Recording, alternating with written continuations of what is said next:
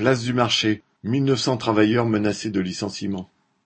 Les mille neuf cents travailleurs de la société Place du Marché, ex-Toupargel, et de ses filiales sont en passe d'être licenciés. Le tribunal de commerce de Lyon devait entériner la liquidation le 11 janvier 2023. Toupargel, société de distribution spécialisée dans la livraison alimentaire à domicile, créée à Lyon en 1947, a été racheté en 1982 par Maurice et Roland Chéniaud. En 2019, le groupe possédait 119 agences de livraison, 31 de télévente et trois plateformes de logistique dans plusieurs régions. Cette année-là, les Chéniaud ont vendu tout par gel pour 175 millions d'euros aux frères Badourian, des bourgeois lyonnais enrichis dans l'épicerie orientale, actionnaires de la chaîne Grand Frais. Devenu place du marché, Toupargel a été délesté de son patrimoine immobilier et a dû verser de gros loyers au nouveau patron. Reprise sans dette, l'entreprise a accumulé les déficits.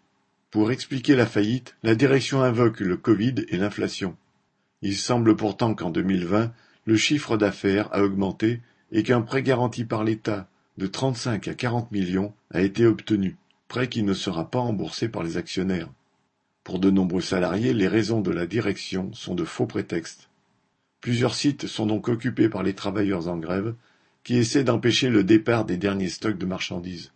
L'écœurement et la colère dominent face au pillage de l'entreprise par les actionnaires et à la complicité des autorités qui ne bronchent pas.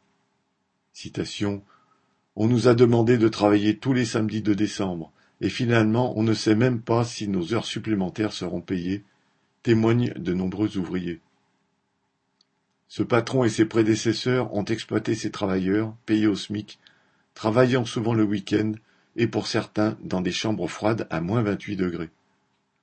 La fortune des d'Orient a explosé. Selon le magazine Challenge, elle est passée de 400 millions d'euros à 1,3 milliard entre 2020 et 2022.